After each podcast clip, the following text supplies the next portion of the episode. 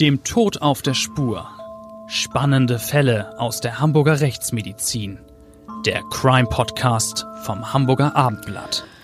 Moin und herzlich willkommen zu unserem Abendblatt Crime Podcast. Ich bin Bettina Mittelacher, Gerichtsreporterin beim Hamburger Abendblatt und wie immer ist Klaus Püschel dabei, erfahrener Rechtsmediziner und nach meiner Überzeugung der beste Experte, den man sich wünschen kann.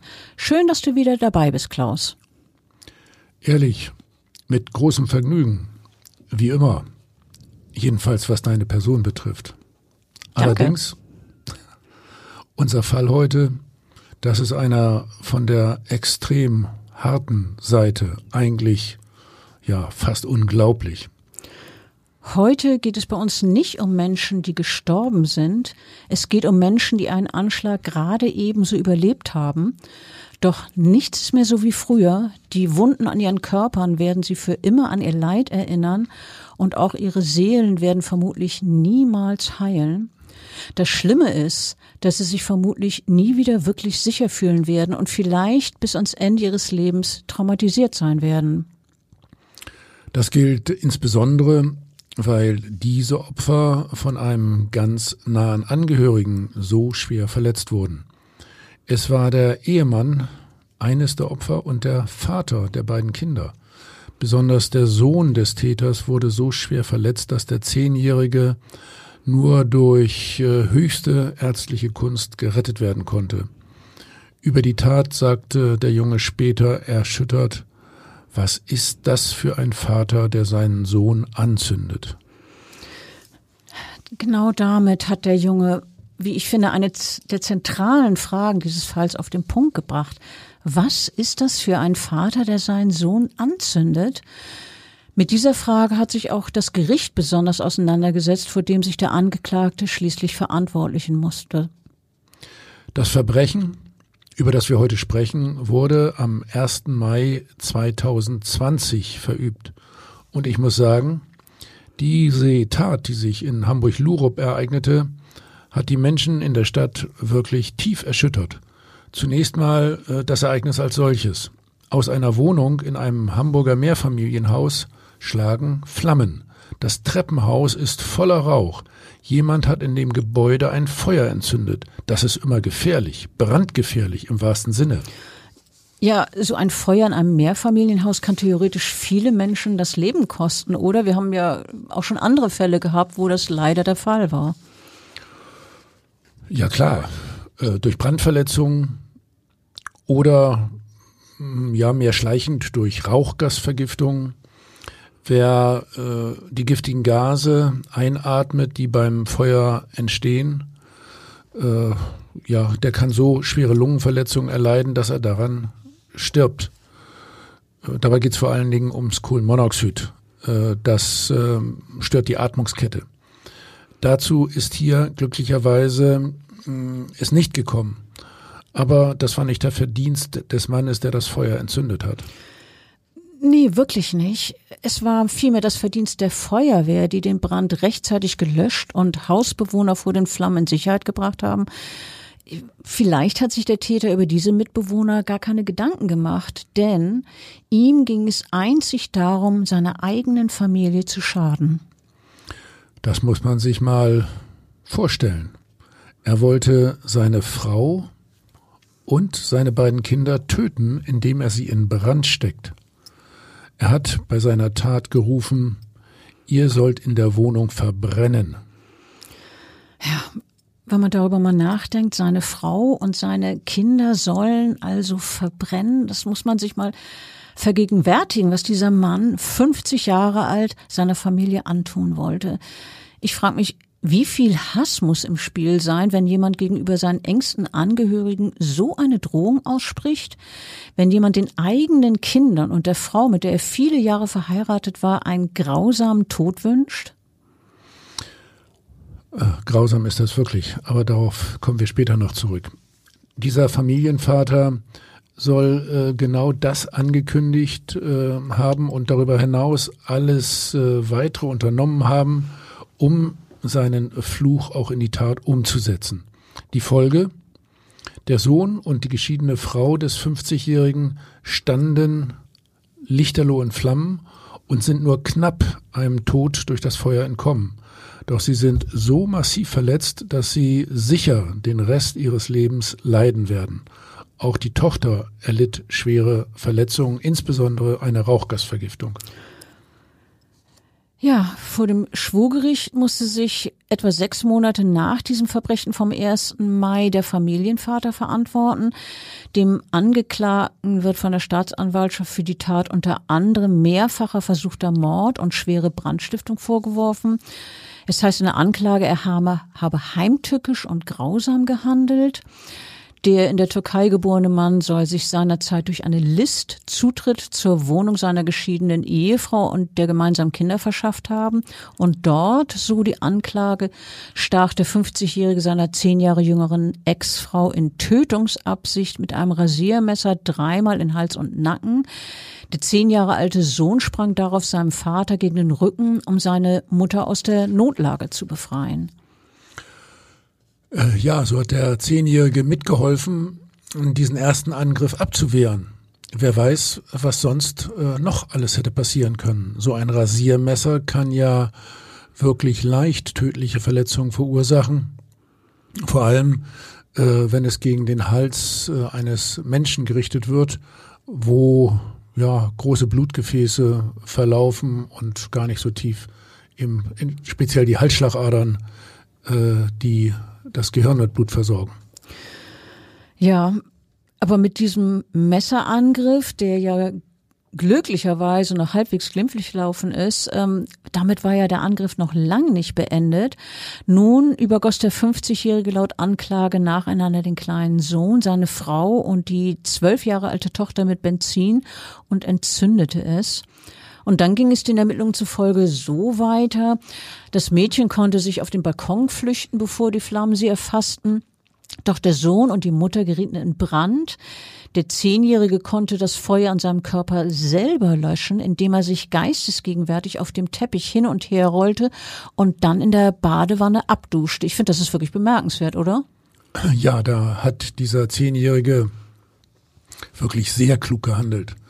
Äh, auf diese Weise äh, erstmal die Flammen zu ersticken und äh, dann mit äh, Wasser weiter zu löschen. Äh, das war genau die richtige Methode, vor allem auch wenn kein anderes Hilfsmittel vorhanden ist. Bekanntlich ist sonst das beste Mittel, um Flammen zu ersticken.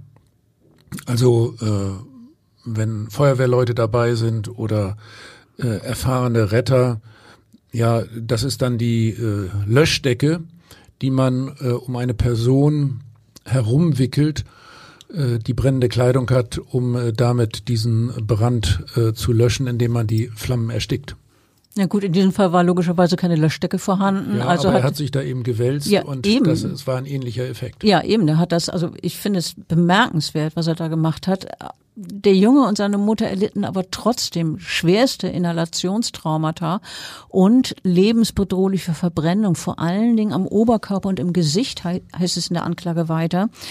Die Tochter, die der Angeklagte noch vom Balkon in die Wohnung hatte zurücklocken wollen, um sie ebenfalls zu entzünden, die erlitt eine Rauchgasvergiftung. Das Mädchen wurde dann von Einsatzkräften von diesem Balkon gerettet. Ja, ich kann hier vielleicht gleich darauf hinweisen, äh, dass diese Verbrennungen am Kopf und am Oberkörper äh, eben dafür sprechen, dass der Täter von oben äh, die Person übergossen hat und das unterstreicht also die Absicht, schwerste Verletzungen hervorzurufen. Äh, Bettina, du hast ja diesen Prozess äh, hautnah und intensiv miterlebt. Was äh, war dein erster Eindruck von dem Angeklagten? Also ich finde, er wirkte auffallend starr. Also er hat sich wirklich fast nicht bewegt. Das, das fand ich sehr bemerkenswert. Auffallend war auch die Kleidung des Mannes. Er trug nämlich eine Mütze. Das ist deshalb so erstaunlich, weil das Tragen von Kopfbedeckungen wie Mützen oder Cappies im Gerichtssaal normalerweise nicht geduldet wird. Aber hier war es wohl so, dass unter dieser Mütze, die er da trug, ein Verband war und die Kopfbedeckung so Wunden verbergen sollte, die der 50-Jährige selber in dem Feuer auch erlitten hat. Äh, ja, darüber haben wir noch gar nicht gesprochen bisher. Auch der Familienvater selber stand an jenem Tag, als äh, er Feuer in der Wohnung gelegt hat, zuletzt in Flammen. Und er wurde dabei auch selbst schwer verletzt. Gut dreieinhalb Monate wurde in einer Spezialklinik behandelt. Danach wurde er in der Krankenstation des Untersuchungsgefängnisses untergebracht. Im Prozess saß er außerdem im Rollstuhl. Das war wohl ebenfalls eine Folge seiner Brandverletzung, denke ich. Aber äh, darüber wurde nichts gesagt. Ja, also äh, ich kann erläutern, dass wir von diesen Personen dann Bilder gesehen haben und Krankenberichte gelesen haben. Der Mann hatte in der Tat selbst schwere Brandverletzungen und körperliche Behinderungen davongetragen durch sogenannte Kontrakturen. Aber äh, lass uns mal über das Motiv reden, dass der Angeklagte laut äh, den Ermittlungsergebnissen für seinen Brandanschlag hatte. Es ging ja darum, dass er offenbar nicht akzeptieren wollte, dass sich seine geschiedene Frau endgültig von ihm getrennt hat. Ja, so war das. Das Paar lebte schon länger getrennt, war auch tatsächlich offiziell geschieden. Aber der 50-Jährige hatte wohl immer noch gehofft, dass er zu seiner Familie zurückkehren könne. Und in den Tagen vor diesem 1. Mai soll es so gewesen sein, dass seine Ex-Frau immer wieder mehrfach zu ihm gesagt hat, diese Trennung ist für immer, begreif's endlich. Und ähm, daraufhin habe der Mann dann diesen Mordanschlag geplant und ausgeführt. Äh, was hat man denn in der Verhandlung über das Vorleben des Angeklagten so erfahren? Also ich, ich habe es, glaube ich, schon erwähnt. Er wurde in der Türkei geboren, kam dann 1999 nach Deutschland. Hier fand er lange keinen Job. 2005 heiratete er und zwar eine Frau, die aus dem gleichen Dorf kam wie er. Die beiden Kinder wurden 2007 und 2009 geboren. Die Familie lebte lange von staatlicher Unterstützung und der Mann wurde auch noch spielsüchtig. Es kam zudem zu Übergriffen gegen seine Frau. Das wurde so im Laufe des Prozesses erörtert und kam dann immer über Zeugenaussagen heraus. Naja, und 2015 dann äh, wurde das Paar geschieden. Aber auch danach äh, hatten Sie immer noch relativ guten Kontakt, oder? Ja, vor allem wegen der beiden Kinder. Das ehemalige Ehepaar lebte etwa 30 Minuten Fußweg voneinander entfernt. Und äh, im Jahr 2017 oder 2018 äh, fand der Mann schließlich einen Job als Lagerarbeiter und auch seine Spielsucht legte sich. Also eigentlich ja eine positive Entwicklung und demzufolge gab es eigentlich nichts, was darauf hindeutete, dass nun etwas wirklich Verheerendes passieren würde. Äh, der Angeklagte hat sich ja seinerzeit äh, vor Gericht zu den Vorwürfen geäußert. Aber äh, er hat vor Gericht gesagt, äh, dass er seine Familie nicht habe umbringen wollen. Wie soll man das denn verstehen? Also das hat er tatsächlich so gesagt, beziehungsweise über seinen Anwalt kommuniziert. Äh, so wie er die Tat jetzt im Prozess schilderte, hieß es, es sei dem Mann darum gegangen, seine Frau zu verletzen und nicht zu töten. So hat es der Angeklagte dann gesagt. Vor allem sei es ihm darauf angekommen, Suizid zu begehen. Und ähm, nachdem er seine Frau habe verletzen wollen, so formulierte es der 50-Jährige, wollte ich mich anzünden und mich töten. Also äh, diese äh, Entschuldigung ist für mich eine eindeutige Schutzbehauptung, die er dann vor Gericht äh, von sich gegeben hat. Äh, was hat er denn äh, nun dann auch noch dazu gesagt, äh, dass er ja den Sohn fast getötet hat. Also wenn der nicht so besonnen reagiert hätte, wäre der ja gestorben. Also dazu sagte er zu diesem Angriff auf seinen Sohn, er habe gar keine Erinnerung, dass er den Zehnjährigen mit Benzin übergossen habe. Wörtlich sagte der Angeklagte, nachdem, seitdem ich realisiert habe, was ich getan habe, zerbreche ich mir den Kopf darüber, wie ich das tun konnte. Emotional kann ich es noch verstehen, vom Verstand her ist es mir unbegreiflich. Und den Anschlag auf seine Familie bezeichnete er dann als furchtbare Tat. dem kann ich nur zustimmen. Ähm, er sagte auch, er wisse, dass er für das Leid der Familie verantwortlich sei und dass er sich dafür unendlich schäme, so hat er das formuliert. Ja, Schutzbehauptung. In dem äh, Prozess wurden ja mehrere Zeugen gehört und auch ein Notruf abgespielt. Schildere doch mal, welchen äh, Eindruck du davon im Prozess bekommen hast. Naja, es war der Notruf der Tochter, ähm, die ist ja nun auch mit Benzin übergossen worden, aber nicht angezündet worden. Die konnte auf dem Balkon fliehen, also das zur Erinnerung. Und äh, der Notruf der Tochter, der ließ nun im Prozess erahnen, welchen, ja, ich sag mal, Terror, welche Angst, welches Entsetzen der 50-Jährige offenbar am Tattag bei seiner Familie verbreitete. Also die Zwölfjährige schreit wirklich in Panik ins Telefon. Dieser Notruf ist ja im Gericht abgespielt worden. Mein Vater ist gekommen, das Haus brennt. Er hat die Wohnung in Brand gesteckt. Bitte kommen Sie sofort. Und dann hört man in diesem Notruf das Mädchen nur noch schwer atmen. Es gab auch noch weitere Notrufe, die äh, aufgezeichnet, abgespielt wurden im Prozess. Das waren solche von den Nachbarn an die Feuerwehr. Und da hat zum Beispiel einer gesagt, ein Mann steht auf dem Balkon, es brennt ein Mann, er schreit die ganze Zeit.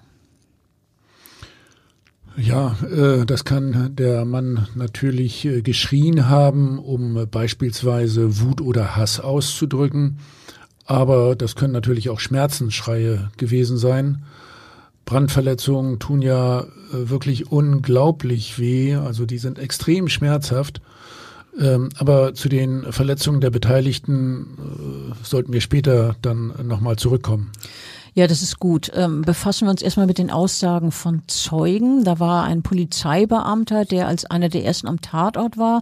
Und der schilderte, wie Nachbarn den Brandanschlag wahrgenommen haben. Sie erzählten dem Beamten, der 50-Jährige habe gerufen, Ihr sollt in der Wohnung verbrennen.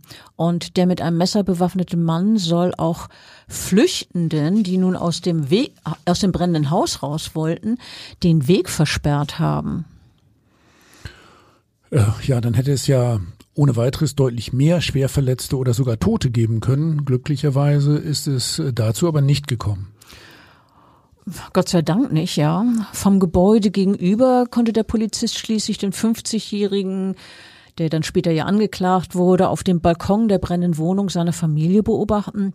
Dieser Mann sei schwer verletzt gewesen, die verbrannte Haut vor allem am Kopf sichtbar, erzählte der Zeuge. Der Täter habe vor sich hingesprochen, manchmal habe die Arme erhoben, erinnerte sich der Polizist. Und dieser Mann, dieser 50-Jährige, sei rastlos gewesen, habe sich immer wieder hingesetzt und sei wieder aufgestanden. Und manchmal, so formulierte es der Polizist, habe dieser 50-Jährige, der da mit in Flammen stand, auch zum Himmel geschrien. Äh, es ist ja dann auch die schwer verletzte Ehefrau des Angeklagten als Zeugin gehört worden. Allerdings über eine Videovernehmung von außerhalb des Verhandlungssaals, jenem Mann gegenüberzutreten, der den Ermittlungen zufolge alles daran setzte, um sie in Flammen sterben zu sehen, kann der Frau nach Überzeugung ihrer Ärzte nicht zugemutet werden. Ihr gehe es sehr schlecht, so die Fachleute körperlich, nachdem 35 Prozent ihrer Haut verbrannt sind und auch psychisch. Naja, das ist ja äh, auch zu erwarten und, und ganz klar. Ihre Gedanken kreisen ständig um das Erlebte, heißt es. Auch das muss so sein. Auch die Kinder seien in einer sehr schlechten Verfassung, hieß es. Ja, kein Wunder.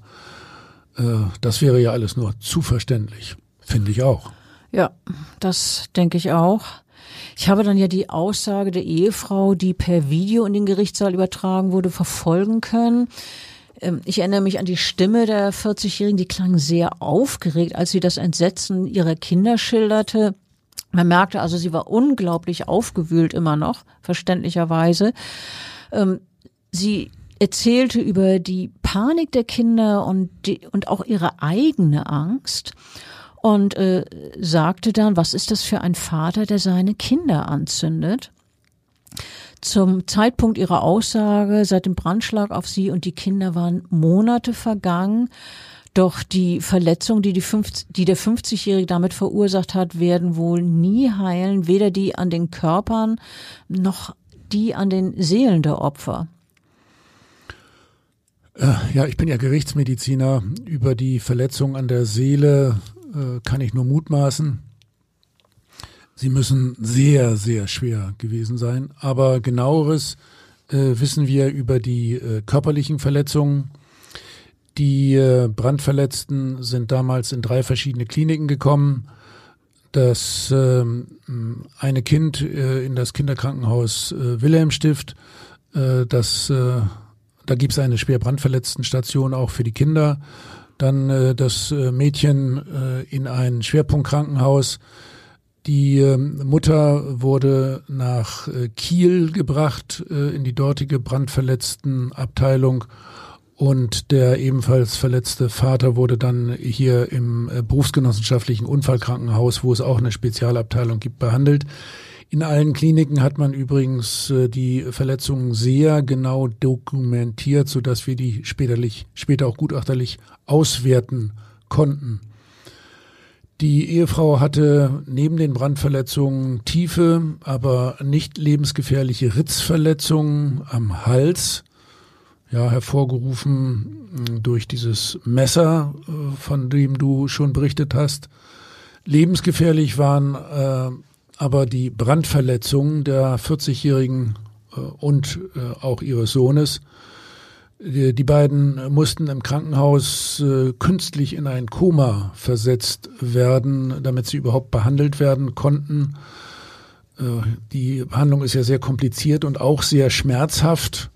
Und damit die Betroffenen das nicht ertragen würden, kommen sie tatsächlich über längere Zeit in einen ja, narkoseähnlichen Schlaf. Ein Arm des Jungen war übrigens so schwer verletzt, dass zunächst nicht klar war, äh, ob äh, der Arm noch gerettet werden äh, könnte oder amputiert werden müsse. Glücklicherweise ist es den Ärzten allerdings gelungen, eine Amputation zu vermeiden. Äh, der den Jungen behandelnde Arzt hat im äh, Prozess betont, ja, das war regelrecht ein Wunder, äh, dass der Arm erhalten wurde und auch, dass die beiden Personen überlebt haben. Ja, sie haben überlebt. Das ist richtig, aber trotzdem sind beide Mutter und Sohn für ihr Leben gezeichnet. Bis zu einem Drittel der Haut war verbrannt, Kopf, Oberkörper, Arme. Beide äh, mussten mehrere Operationen übergehen, über sich ergehen lassen und vermutlich auch weitere ähm, werden folgen müssen. Ähm, sag mal bitte, Klaus, wie sind die Erfahrungswerte? Welche Verbrennungen konnten noch überlebt werden? Also wenn man jetzt mal von diesem Fall weggeht, allgemein gesagt. Und wieso sind Menschen, bei denen wesentliche Teile der Haut verbrannt werden, nicht mehr zu retten? Was steckt dahinter? Äh, ja, über Brandverletzungen äh, könnte ich eine ganze Vorlesung halten. Jetzt, äh, es gibt ja äh, Verbrennung ersten, zweiten, dritten und vierten Grades. Hier bei den Verletzten lagen äh, Verbrennungen dritten Grades vor. Also schon sehr schwere. Ja, sehr schwer. Die heilen mit äh, sehr ja starren, harten und hässlichen Narben aus. Das haben ja die meisten schon mal gesehen, diese Brandnarben. Und die Verletzungen führen dann auch äh, zu Kontrakturen weil sich die vernarbte Haut sehr stark zusammenzieht und dadurch äh, die Gelenke nicht mehr richtig äh, bewegt werden äh, können. Also die Haut ist ja insgesamt unser größtes Organ und ähm, wir haben heutzutage mit den modernen Kliniken, mit den, mit den brandverletzten Stationen eine gute Chance zu überleben, ja, wenn die Haut bis zu einem Drittel etwa verbrannt ist. Das ist auch lebensgefährlich, aber dann gibt es Chancen und äh, über 50 Prozent Hautverbrennungen werden nur sehr selten überlebt. Es gibt einzelne Fälle mit Verbrennungen der Haut von 60 bis 80 Prozent, äh, wo es auch zu Heilungen gekommen ist. Äh, dann waren die Verbrennungen aber nicht so tief. Also hier in diesem Fall äh, war es jedenfalls äh, hochgradig lebensgefährlich. Aber äh, ich bin jetzt beim Dozieren etwas abgekommen äh, von äh, unserer eigentlichen Linie. Äh, erzähl doch noch mal äh, weiter, wie äh, war es mit der Ehefrau? was hat die als Zeugin noch berichtet? Also die 40-Jährige schilderte, wie ihr geschiedener Mann sie mit einem Trick dazu brachte, an jenem Tag die Tür zu öffnen. Eigentlich war nämlich verabredet, dass der Vater den Sohn zum Spielen abholt und mit ihm auch noch Matheaufgaben durchgehen sollte. Der Sohn war offenbar schon draußen, um den Vater zu empfangen. Er hatte sich wirklich auf den Besuch des Vaters gefreut. Ja, und äh, nun klingelte es also an der Wohnungstür und damit hatte die Frau gar nicht gerechnet. Die hatte ja angenommen, dass Vater und Sohn nun unterwegs sind. Und die Zeugin sagte, ihr Sohn habe von draußen vor der Tür gesagt, Papa ist bei mir. Die Stimme des Sohnes habe ganz merkwürdig geklungen.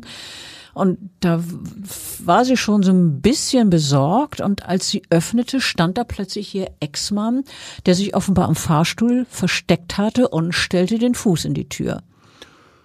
Ja, das hat sie doch vermutlich schon als äh, bedrohlich empfunden. Und dann? Wie, wie ging es dann weiter? Sie sagte zu ihm, sie hat wohl schon Böses geahnt, bitte tu mir nichts vor den Kindern. Er habe sie aber mit dem Messer angegriffen, erzählte die 40-Jährige. Er hat mich gestochen. Sie erlitt dann mehrere lange und tiefe Stichwunden an Hals und Körper, das hast du vorhin schon erwähnt.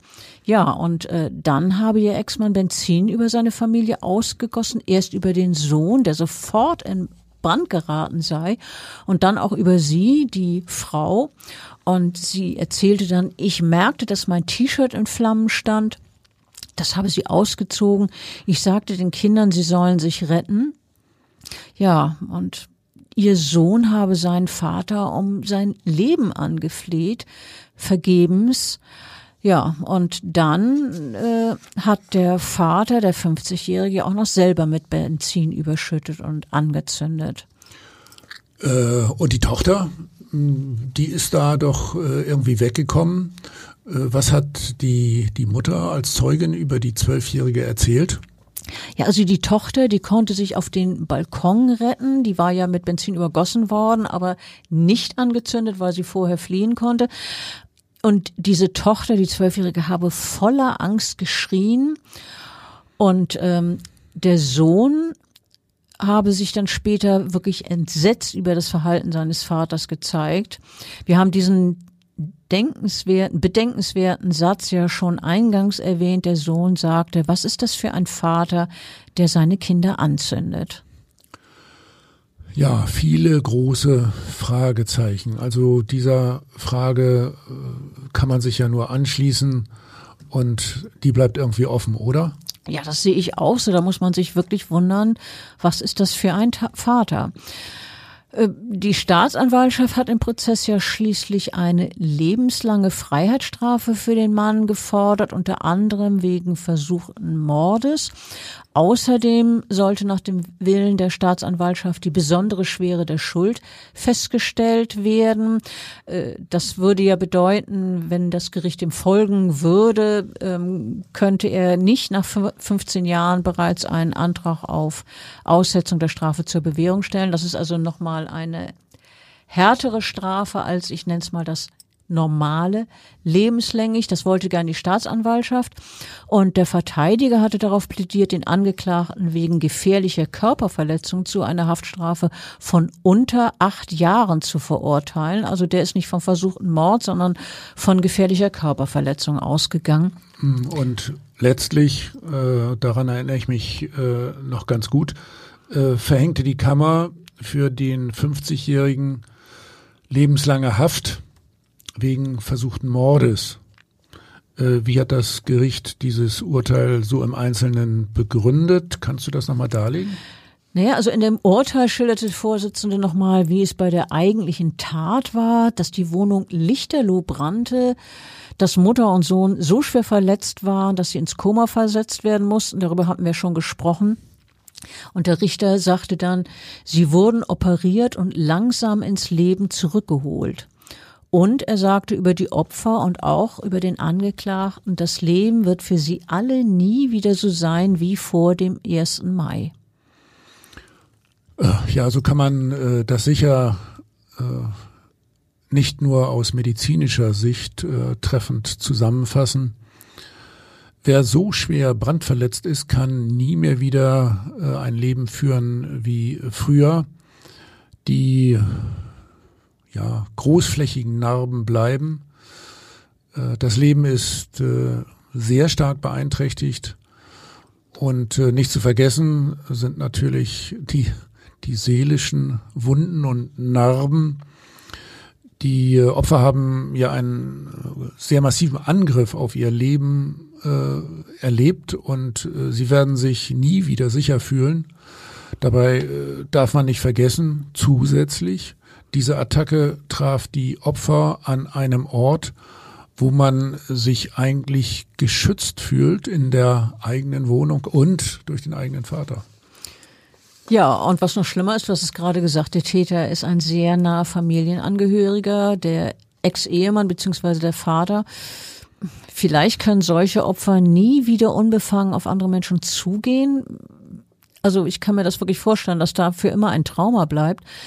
Der Vorsitzende Richter hat in der Urteilsbegründung gesagt, Wer einen Mensch mit Benzin überschüttet, der weiß, dass der andere Mensch verbrennen, mithin sterben kann. Der Täter könne nicht ernsthaft darauf vertrauen, dass das Opfer sich schon selber schützen kann und alles wird gut. Der Richter führte weiter aus, wer einen anderen mit Brandbeschleuniger übergießt, der überlässt es anderen, dem Zufall, der ärztlichen Kunst, ob das Opfer verbrennt, ob es überlebt oder nicht. Und äh, die Leistung der Rettungskräfte und der Ärzte, die das Leben des Sohnes, der Mutter und auch des Angeklagten gerettet haben, sei gar nicht hoch genug einzuschätzen, sagte der Richter auch noch. Äh, ja, das kann ich aus meiner beruflichen Erfahrung nur äh, bestätigen. Die behandelnden Ärzte haben hier Großartiges äh, geleistet. Äh, die sind übrigens inzwischen äh, auch äh, super gut ausgestattet. Es gibt da ja äh, mehrere äh, Schwerpunktkliniken in verschiedenen Teilen Deutschlands, die diese schwer brandverletzten äh, behandeln. Wir dürfen übrigens auch äh, nicht vergessen, äh, bevor der Täter seine Familie mit Benzin überschüttet hat, hat er äh, seine Ex-Frau ja auch noch mit dem Messer angegriffen ja, mit Schnitten äh, zum Beispiel in der Halsregion, das ist natürlich auch immer äh, potenziell lebensgefährlich. Es besteht die Gefahr, darauf hatte ich schon hingewiesen, dass die Halsschlagader getroffen wird und äh, dann ist das Opfer äh, ja in der Regel nicht mehr zu retten äh, wegen eines sehr hohen und sehr schnellen Blutverlustes. Ja, abgesehen jetzt von diesen ähm, Verletzungen äh, hat der Richter auch noch betont bezüglich des Motives, dass das Gericht überzeugt ist, dass der Angeklagte vorsätzlich handelte, dass er seine Frau nur habe verletzen wollen, sei eine Schutzbehauptung. Du hast das Wort, glaube ich, vorhin auch schon zweimal erwähnt. So sieht es das Gericht auch definitiv diese, was er gesagt hat, ne? ich wollte ihn ja nur verletzen, ich wollte gar niemanden umbringen, das ist eine Schutzbehauptung. Ja, wenn die Kleider brennen und die Wohnung brennt, äh, das ist ja äh, ja, total widersinnig. Ja. Das Motiv des 50-Jährigen sei für die Tat gewesen, dass er gemerkt hat, eine Versöhnung mit seiner Ex-Frau ist für alle Zeiten ausgeschlossen.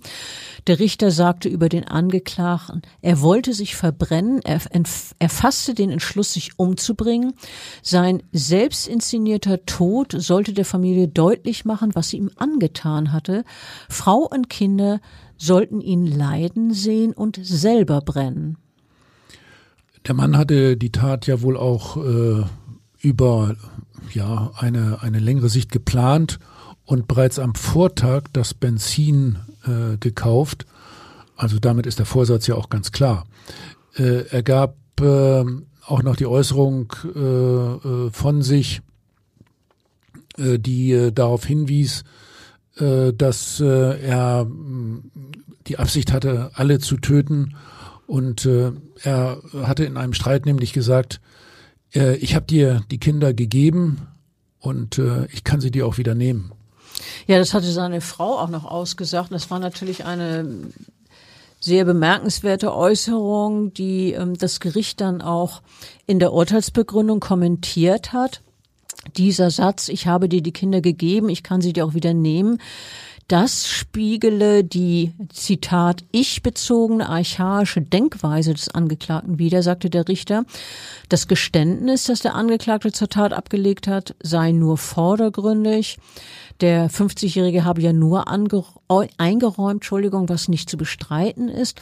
Es sei nicht um Mord und Totschlag gegangen sondern das Inbrandsetzen der Familie sei angeblich ein Unfall gewesen, hatte der Angeklagte ja behauptet. Und dazu sagte der Vorsitzende, da schimmert ein bisschen die wahre Einstellung des Angeklagten hervor. Schuld hat nicht er, sondern die Mutter.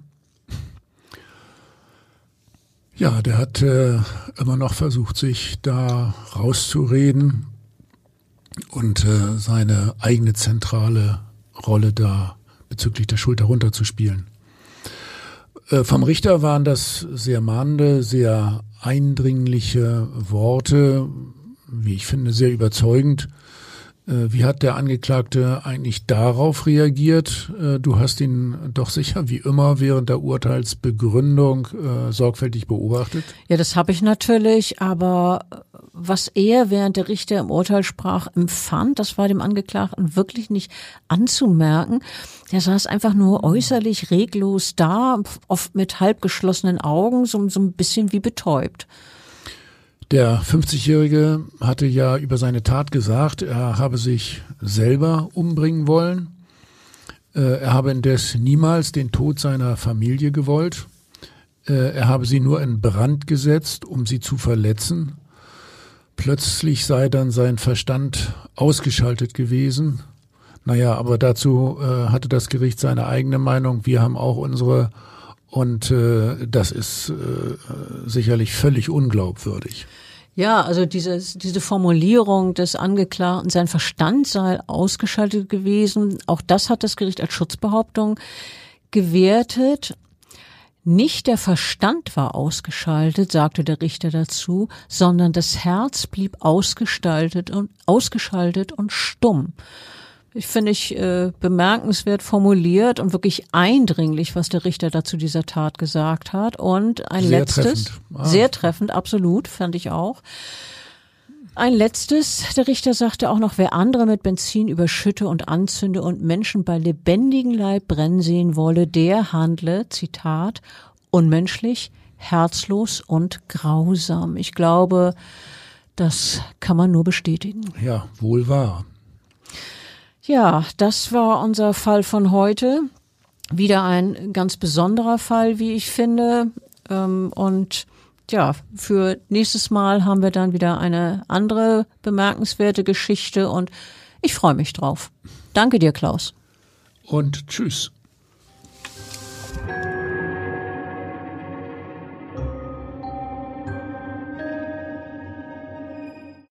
Weitere Podcasts vom Hamburger Abendblatt finden Sie auf abendblatt.de slash podcast.